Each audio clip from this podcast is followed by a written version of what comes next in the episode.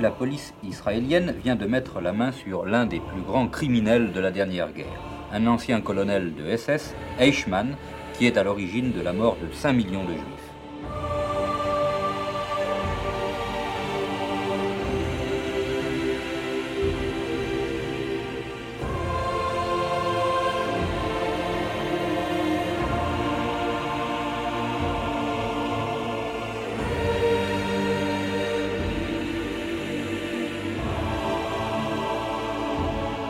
2000 ans d'histoire.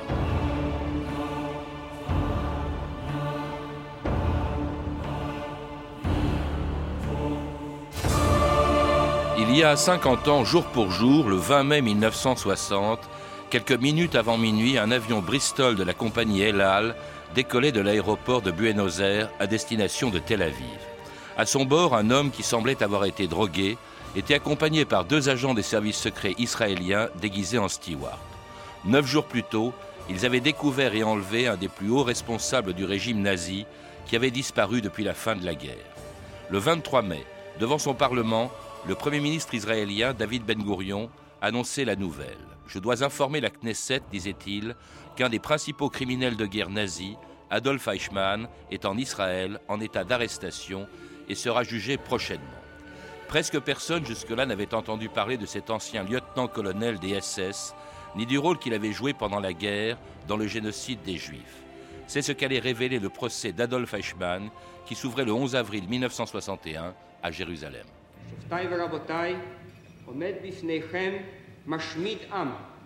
Mesdames, Messieurs, honorables cours, devant vous se tient le destructeur d'un peuple, un ennemi du genre humain. Il est né homme, mais il a vécu comme un fauve dans la jungle. Il a commis des actes abominables, des actes tels que celui qui les commet ne mérite plus d'être appelé homme, car il est des actes qui sont au-delà du concevable, qui se situent de l'autre côté de la frontière qui sépare l'homme de l'animal. Et je demande à la Cour de considérer qu'il a agi de son plein gré, avec enthousiasme, ardeur et passion jusqu'au bout. C'est pourquoi je vous demande de condamner cet homme à la mort.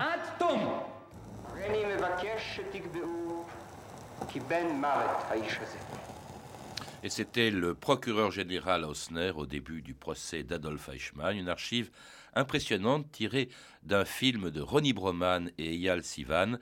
Adolf Eichmann, un spécialiste. Ronnie Broman, bonjour. Bonjour. Alors, il y a 50 ans, donc, Adolf Eichmann était découvert et enlevé en Argentine le 20 mai 1960, avant d'être envoyé en Israël pour y être jugé. La nouvelle, à l'époque, a fait le tour du monde, mais si aujourd'hui tout le monde a entendu parler d'Eichmann, à l'époque, presque personne ne savait qui il était exactement. Non, en effet, son nom avait à peine été évoqué au procès de Nuremberg, euh, dont euh, l'essentiel euh, portait sur les crimes, la guerre, les exactions commises par les nazis en général, mais pas la question des camps de la mort telle qu'elle a été évoquée, enfin telle qu'elle a été traitée en Israël. Du coup, le nom euh, d'Eichmann ne disait euh, que très peu. D'ailleurs, celui de son supérieur, euh, qui était le patron de la Gestapo, le général Heinrich Müller, n'était pas non plus très public. Et aujourd'hui encore, d'ailleurs, le général Müller n'est pas hmm. vraiment très connu, alors qu'il a joué un rôle essentiel. En tout cas, pour ce qui concerne Eichmann, c'est bien le procès qui a été la le premier événement juridique ayant eu une portée mondiale, car il coïncide avec la naissance de la télévision. Et le fait que ce procès ait été filmé, c'est d'ailleurs grâce à cela que nous avons pu faire ce film avec les archives euh, du, euh, du, il tournage. Il n'y a aucun commentaire, il faut le rappeler, c'est assez formidable. Les archives parlent d'elles-mêmes, enfin plutôt les témoins, le procureur et bien entendu Eichmann qu'on va entendre d'ailleurs un peu plus loin dans cette, dans cette émission. Alors ça, euh, c'est donc à cette époque qu'on découvre le personnage. Il a, il faut le rappeler, 54 ans en 1960. Il est né en 1906, adhère au parti nazi en 1930 dans les SS, dont il euh, gravit tous les, tous, les échelons. Vous l'appelez un spécialiste. Je crois que c'est la façon dont il était noté par ses supérieurs, euh, la raison pour laquelle vous l'appelez comme ça, Ronnie Broman. Oui, et si nous avons repris à notre compte cette appellation, c'est parce qu'elle nous semblait euh, méritée, elle nous semblait bien s'appliquer à cela. Qu'est-ce que c'est qu'un spécialiste? C'est quelqu'un qui a ou qui estime avoir une compétence dans un domaine donné compétence que la société lui reconnaît. Donc aussi bien du point de vue subjectif que du point de vue social, cette compétence est reconnue. Eichmann se considérait comme un spécialiste de la question juive.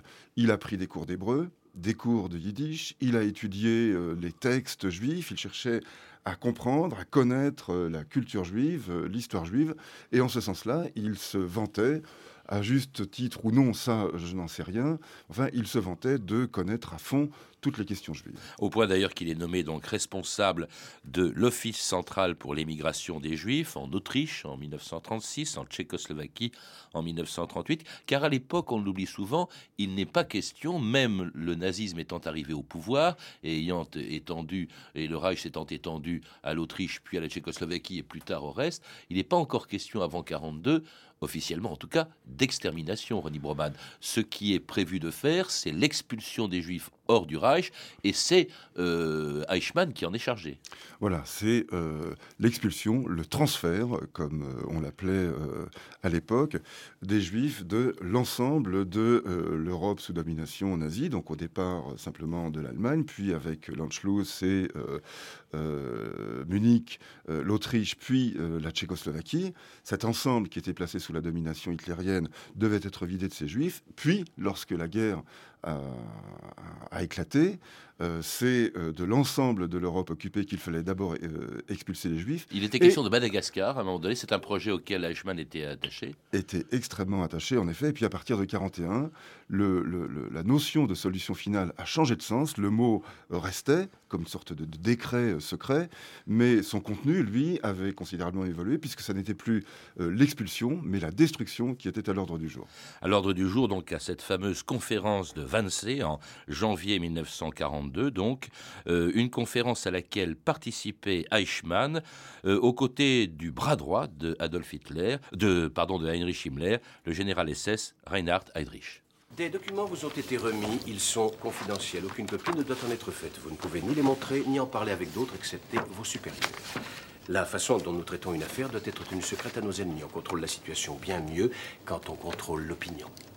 Aujourd'hui, chacun de nous devient un porteur de secrets. Toute communication entre nous passera dans les deux sens par le lieutenant-colonel Eichmann. Il sera mon représentant pour les questions juives. C'est votre point de convergence. Bon, pour commencer, nous avons un problème de stockage avec les juifs.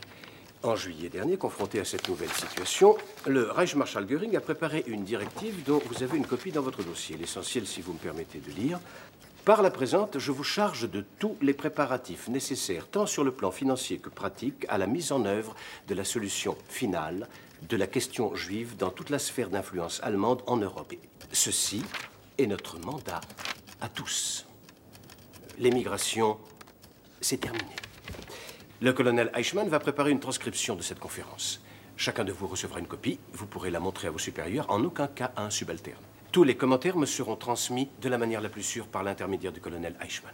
Et c'était un extrait du film Conspiracy qui s'est inspiré totalement des comptes rendus faits par Eichmann de cette conférence de Wannsee à laquelle il participait. Ronnie Broman, à quel titre?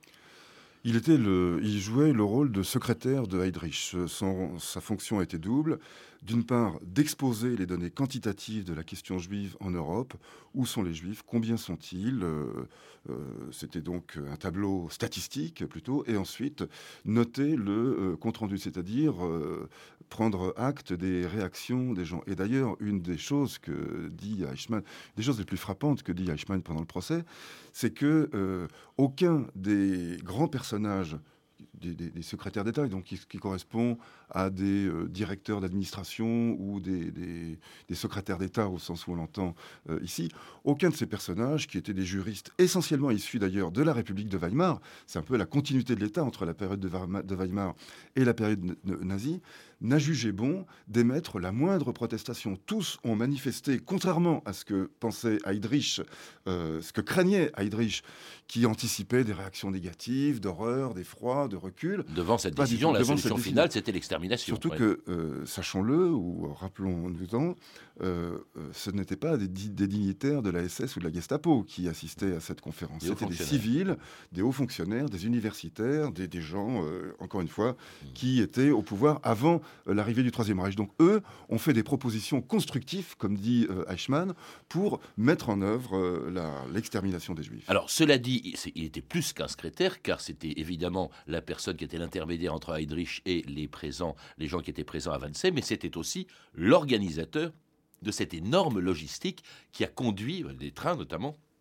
qui a conduit les déportés dans les camps d'extermination, Oui, ce sont ces talents euh, d'administrateurs, de logisticiens, euh, d'organisateurs, talents qui étaient bien réels, qui ont été mis à contribution pour cela. Sa tâche consistait à identifier, rassembler, dépouiller et transporter. J'utilise là les quatre termes que lui-même euh, emploie au moment du procès. Et cela, euh, c'était un travail à la fois de, police, d'administration et de logistique dans lequel Eichmann excellait. Il avait déjà fait ses preuves au moment euh, de la première phase de la solution finale, celle dont nous parlions à l'instant, celle de l'émigration forcée, de, de l'expulsion donc pendant laquelle il avait déjà euh, fait ce genre de travail. Il fallait là aussi euh, identifier, rassembler, dépouiller et euh, envoyer à l'extérieur. Là, à la place d'envoyer à l'extérieur, il s'agissait d'envoyer vers les zones de destruction.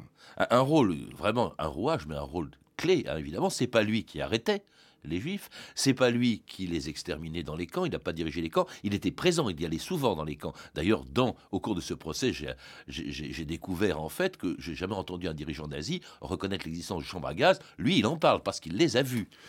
Oui, d'ailleurs, pour moi, c'est un sujet d'étonnement euh, permanent euh, lorsque on entend parler des négationnistes, de ces falsificateurs de l'histoire qui contestent l'existence des chambres à gaz et d'un ordre de destruction euh, physique des Juifs. On a, euh, et cela depuis 1961, et puis bon, depuis maintenant 12 ans, il y a, ce film, on a l'aveu euh, explicite, qui n'est même pas euh, véritablement demandé, qui est spontané, de la part d'un haut dignitaire SS, que Heydrich, sur ordre de Hitler, a transmis à Eichmann l'ordre de la enfin, la consigne, plus exactement, le, le, programme de destruction physique des Juifs. Il le date de juin 41, c'est-à-dire en fait du lancement de l'opération Barbarossa, l'attaque de euh, l'Union soviétique. La date n'est peut-être pas tout à fait certaine, il y a débat entre les historiens là-dessus, mais la période, oui, elle est certaine. Et l'aveu d'Eichmann, qui avait d'ailleurs un problème avec les dates, donc il ne se repérait pas très bien dans le temps, mais l'aveu d'Eichmann est absolument incontestable. Et il a d'ailleurs été utilisé lors d'un procès intenté contre l'historien négationniste David Irving en Angleterre, comme preuve manifeste de cette euh, réalité de la destruction des Juifs témoin et acteur du génocide, il disparaît à la fin de la guerre. On va plus le retrouver pendant 15 ans. On le cherche à peine. D'ailleurs, il est arrêté deux fois, et puis finalement par les Américains, et puis il a réussi à s'évader. Euh, il euh, se cache en Autriche, puis en Italie, où un moine franciscain euh, lui fournit un passeport au nom de Ricardo Clément, qui était, je crois, le nom d'ailleurs de ce moine franciscain, ce qui lui permet de partir en Argentine, où il est découvert en 1960 par le Mossad, avant d'être enlevé donc, et envoyé en Israël le 20 mai 1960. La police israélienne vient de mettre la main sur l'un des plus grands criminels de la dernière guerre, un ancien colonel de SS, Eichmann. Écoutez ce que nous dit de Jérusalem André Shemama. Les circonstances de la capture d'Adolf Eichmann, responsable du massacre de 6 millions de juifs, sont encore mystérieuses et il semble que l'on ne saura pas de sitôt dans quelles conditions ni en quel lieu les services de sécurité israéliens ont pu s'emparer de lui. Mais pour l'instant, Adolf Eichmann s'est vu notifier par un juge israélien un mandat d'arrêt pour une durée de 14 jours. Monsieur le juge Yedidia Alevi, c'est vous qui avez délivré le mandat d'arrêt de l'ancien colonel SS. Pourriez-vous nous dire, je vous prie, quelles ont été ses réactions lors de cette formalité? Eh bien, Ses réactions ne se sont pas montrées sur son visage. Il était plutôt sous le coup de l'arrestation et il avait l'air plutôt calme et inquiet. Est-ce que vous avez pu déceler dans son comportement un semblant de repentir Il me semble que non, parce que euh, d'après euh, ce qu'il a dit, il n'avait pas du tout l'air d'avoir de repentir. Alors c'était il y a 50 ans, donc l'arrestation d'Eichmann, qui sera jugé quelques mois plus tard, en, 1961. On peut se demander pourquoi Ben Gurion a décidé, alors que personne ne parlait de, de Eichmann, brusquement de, le faire enlever à l'étranger, ce qui présentait un risque dans ses relations avec l'Argentine où il a été découvert. Et il y, a une chose, une phrase très troublante des mémoires d'une lettre de, de Ben Gurion le 27 mai 1960. Il dit, quand on lui pose la question pourquoi ce procès, pour rappeler à l'opinion mondiale de qui sont les adeptes, ceux qui préparent la destruction d'Israël et qui sont leurs complices, conscients ou inconscients. Autrement dit, il fait un lien entre l'actualité, c'est-à-dire l'environnement de l'État d'Israël, et le procès Eichmann. Oui, c'est un procès à la fois euh, juridique et politique. Euh, juridique parce qu'il s'agit bien d'un criminel euh, qui est jugé par un tribunal qui utilise le droit pour mettre à jour les faits et donc un jugement équitable, les hein, sanctionner. donc c'est un jugement parfaitement équitable et Eichmann était tout sauf un innocent. C'était en effet un éminent criminel. De ce point de vue-là, le jugement est parfaitement juridique, mais la fonction politique de cet événement ne doit pas être oubliée. D'ailleurs, comme tout tout événement, enfin comme tout crime politique, son jugement a une dimension politique. Quelle était-elle? Elle était en fait multiple. Il y avait euh, à la fois le fait de faire le Nuremberg des Juifs, c'est-à-dire euh, de placer Israël en situation d'État capable de juger les exactions commises contre son propre peuple. Ça, c'était euh, la poursuite, l'extension, l'élargissement de, Nuremberg. Il s'agissait euh, également, dans une dimension, dans une stratégie beaucoup plus politique, locale, celle que vous évoquez à l'instant, de montrer que les ennemis des Juifs d'hier, qui étaient les nazis, n'étaient pas morts et que, par exemple, par le travers le personnage du grand moufti de Jérusalem, qui, il faut s'en souvenir, avait une notice dans l'encyclopédie des Juifs beaucoup plus importante que Eichmann ou Müller ou bien d'autres dignitaires nazis. Il s'agissait de montrer que les, nazis avaient des héritiers. Ces héritiers entouraient euh, Israël. Je vous rappelle qu'en 67, Abba Eban parlait des frontières Auschwitz pour désigner euh, la nouvelle configuration euh, d'Israël. Et puis il s'agissait alors donc incriminer les voisins d'Israël, anticiper en quelque sorte sur des guerres à venir qui par définition, serait des guerres d'autodéfense. On est à 7 ans de la guerre des six jours. Et puis, et juste avant euh, la, construction de la bombe atomique israélienne, qui se passe dans les années 60, et avec lequel le rapport Eichmann, euh, le, pardon, le procès Eichmann a sans doute quelques rapports. Et puis, troisièmement, il s'agissait de recréer l'unité euh, israélienne qui était fortement entamée par des dissensions, voire des violences internes euh, extrêmement graves, en particulier en rapport avec l'émigration euh, des juifs orientaux qui étaient cantonnés dans des camps depuis des années et qui s'étaient soulevés. Il y avait eu des bombes, des attentats, des violences, des morts. Et recréer cette unité israélienne par la souffrance des juifs, voilà ce qui était l'enjeu du procès Eichmann. Alors un procès qui a duré neuf mois pendant lesquels Eichmann a plaidé non coupable quand on l'accusait d'être responsable du massacre des juifs qu'il avait envoyés dans les camps de la mort. Ces juifs étaient envoyés au camp d'extermination, oui ou non? Je ne le nie pas et je ne l'ai jamais nié. J'avais des ordres et je devais les exécuter conformément à mon serment d'obéissance. Malheureusement, je ne pouvais pas m'y soustraire et je n'ai d'ailleurs jamais essayé. En d'autres termes, vous étiez complètement passif, n'est-ce pas? Passif, pas vraiment. Je faisais ce que je viens de décrire. J'ai obéi et j'ai exécuté ce qui m'avait été ordonné de faire. Vous dites que vous n'étiez pas un exécutant normal, que vous aviez votre part à la réflexion sur ces questions. C'est vrai, vous l'avez dit Non, je ne pense pas. Vous n'y participiez pas? Pardon? Vous étiez un imbécile, vous ne participiez pas à la réflexion? Bien sûr que j'y participais. Vous n'étiez pas un idiot Non. Je vois, vous étiez un idéaliste alors. Oui, j'étais un idéaliste. Et c'était encore une archive impressionnante, la voix d'Eichmann, extraite de votre film Ronnie Broman. Euh, Eichmann, prenant euh, comme débutant, enfin se faisant passer au fond pour un simple exécutant, je ne faisais rien en même temps, on ne sait pas très bien ce qu'il voulait dire, surtout le mot idéaliste. Non, mais je, crois que ça, ça relève euh, moins de la mauvaise foi d'Eichmann, qui, bien entendu, comme tout accusé, a une stratégie de défense. Ça, ça fait partie euh, du jeu. Mais ça relève moins d'une volonté de dissimulation ou d'une mauvaise foi que de la difficulté de la justice à appréhender un crime de masse, un crime, c'est-à-dire un crime qui se traduit par la mise à mort industrielle, donc une mobilisation sociale énorme de plusieurs secteurs, la banque, le chemin de fer, différentes administrations euh, ministérielles, lui étant chargé d'orchestrer euh, tout cela. Mais sur des ordres, en effet, et jamais euh, le, procès n'a pu apporter le moindre témoignage d'une espèce d'enthousiasme de, Eichmann à non, détruire parce que les Juifs. il, il, dit même dans son procès qu'il a réprouvé la solution finale, qu'il a demandé à plusieurs reprises d'être relevé de ses fonctions. Oui, Est-ce que c'était vrai? Euh, ça, c'est euh, moins clairement établi. Euh, il semble, c'est-à-dire, ça n'est pas établi du tout. Eichmann prétend qu'il a demandé oralement à être relevé de ses fonctions, que son supérieur n'a pas accepté que donc il s'est remis au travail comme c'était son rôle parce qu'un soldat ne déserte pas euh, du front, comme il le dit. Euh, parmi les innombrables clichés qu'il manipule avec une aisance confondante, euh, celui-ci faisait partie de, sa défense. Il y a des moments dramatiques aussi dans la salle, notamment lorsque on, fait appel aux témoins qui racontent ce qu'ils ont vécu dans les camps, et puis aussi un membre, et même plusieurs membres, je crois, du Judenrat. Alors ça, c'est une organisation dont j'ignorais l'existence, c'est-à-dire le Conseil juif qui, en fait, était chargé de la gestion notamment des ghettos et en rapport avec les SS. Oui, c'était des structures administratives qui ont été mises en place à l'ouest par pays. Par exemple, en France, il y avait l'UGIF qui a été mise en place d'ailleurs par, Vichy, mais sous euh, contrôle des euh, nazis, l'Union générale des Israélites de France. Donc, euh, donc à l'ouest, c'était par pays et à l'est, c'était par ghetto. Donc chaque ghetto avait son administration, son système, disons, d'autogestion qui représentait une interface entre la population juive concentrée dans les ghettos et la Gestapo qui transmettait ses ordres, ses désidératas donc, les conseils juifs avaient pour fonction à la fois d'administrer le social, euh, organiser le ravitaillement, les soins, l'éducation, mais euh, également d'identifier les juifs au nom de la Gestapo, de, de, convoquer des rassemblements et de remettre chaque semaine, ou enfin un rythme qui était déterminé par la Gestapo, euh, un certain nombre de juifs pour la déportation. Et donc en rapport effectivement avec les SS, notamment, ils ont rencontré à plusieurs reprises. ce qu'il faut, préciser peut-être sur les conseils juifs, c'est qu'on on voit de tout, essentiellement de la coopération avec les nazis, pour ne pas parler de collaboration, mais également de la résistance de façon minoritaire. Alors, autre particularité du procès et de la défense d'Eichmann, il reconnaît la monstruosité de ces crimes, des crimes du nazisme, au cours d'une des dernières et des plus impressionnantes journées de son procès.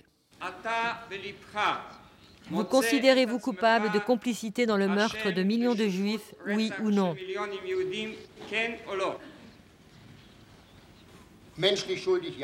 Coupable du point de vue humain, oui parce que je suis coupable d'avoir organisé les déportations. Les regrets sont inutiles. Personne ne peut être amené à la vie par des regrets. Les regrets, c'est bon pour les enfants. Ce qui est plus important, c'est de trouver le moyen d'empêcher que de tels événements soient possibles dans l'avenir. Vous m'avez demandé, Monsieur le Président, de donner une réponse claire. Je tiens à déclarer que je considère ce meurtre, l'extermination des Juifs, comme l'un des crimes majeurs de l'histoire de l'humanité. Alors de tous les dirigeants nazis qui ont pu être condamnés à Nuremberg, je n'ai jamais entendu, j'en ai, aucun, à ma connaissance, n'a euh, parlé, bon, tous ont dit je n'ai pas de regrets, mais aucun n'a reconnu comme lui euh, la, monstruosité des crimes. On vient de l'entendre, Eichmann parlait de, des crimes euh, dont il ne se sent, dont ils sont responsables et pas coupables. Hein. Euh, et, puis alors parler aussi, dire pour que de tels événements ne se reproduisent plus jamais. C'est quand même très étonnant dans la bouche d'un ancien responsable du génocide. Oui, c'est étonnant. Enfin, ça peut s'interpréter comme le fait que Eichmann était dans un d'environnement euh, israélien. Euh, C'est pour sauver sa tête, peut-être pour sauver sa tête, peut-être qu'il a fini par croire lui-même que la description de son travail euh, montrerait, démontrerait qu'il était pour rien dans la conception de la solution finale, ce qui, à mon avis, est, la réalité, et que donc il parviendrait à s'évader, enfin à, échapper à la peine de mort. Peut-être que non, peut-être qu'il s'agit aussi d'un des nombreux clichés qu'il manipule. Par exemple, c'est la façon dont Arendt décrit ce moment de son procès, lorsque euh, Eichmann prononce pratiquement une oraison funèbre, comme s'il était en train d'assister à sa propre, euh, à euh, mise en bière. Anna Arendt qui a assisté au procès et aussi à la condamnation à mort le 15 décembre 1960 d'Eichmann et même à son exécution, c'était peu avant minuit, le 31 mai 1961, Paris Inter, André Semama. Adolf Eichmann a été pendu cette nuit dans la prison de Ramleh près de Tel Aviv. Dix personnes ont assisté à l'exécution de celui que le tribunal de Jérusalem avait condamné à la peine capitale pour avoir organisé et réalisé l'extermination de 6 millions de personnes. Devant les fonctionnaires, les gardiens et les journalistes qui l'entouraient dans la salle d'exécution, et alors qu'on lui passait la corde au cou, il prononça d'une voix calme Vive l'Allemagne, vive l'Autriche, vive l'Argentine, trois pays que j'ai aimés. Je salue ma femme, ma famille et mes amis. À 23h58, un ordre retentit et la trappe s'ouvrit sous les pieds du plus grand criminel de l'histoire. Son corps fit une chute de 1 mètre et la mort fut instantanée. Conformément à la loi, le corps est resté pendu une heure après le constat du décès. Ce matin à l'aube, un communiqué officiel annonça que la dépouille d'Adolf Eichmann a été incinérée à bord d'une embarcation de la police et ses cendres jetées en haute mer. Et c'était donc la mort de Eichmann, euh, commentée par André Semama, qui parle du plus grand criminel de l'histoire. On l'a entendu, Ronnie Broman. Il y a quand même eu Hitler, il y a quand même eu Himmler, il y a quand même eu euh, d'autres criminels pour d'autres types de crimes comme Staline le plus grand criminel, c'est peut-être un peu exagéré, non? Oui, oui, en effet, mais enfin, d'un point de vue israélien, ça se conçoit, puisque euh, Eichmann était le seul haut dignitaire nazi dont la tâche consistait à détruire les juifs. D'ailleurs, pas seulement les juifs. On a oublié que son département, le département 4B4 euh, du son, son, département de police, était chargé de la déportation non seulement des juifs, mais également des Polonais, des Slovènes et des Tziganes. Il a quand même déporté un million et, euh, pardon, 2 millions et demi de Polonais euh, ça n'est pas tout à fait rien. Ce qui d'ailleurs va dans le sens d'une désidéologisation, enfin d'un homme qui agit parce qu'il est soumis à la hiérarchie, il obéit au serment qu'il a prêté euh, au Führer, et que c'est ça, pour lui, la morale. C'est ça d'ailleurs qu'il appelle l'idéalisme. Agir pour une œuvre plus grande que soi, même si on désapprouve euh, cette œuvre. Euh, on s'extrait de soi-même, on est plus grand que le personnage dans lequel on est enfermé, d'une certaine manière. C'est comme ça que Eichmann définit son idéal.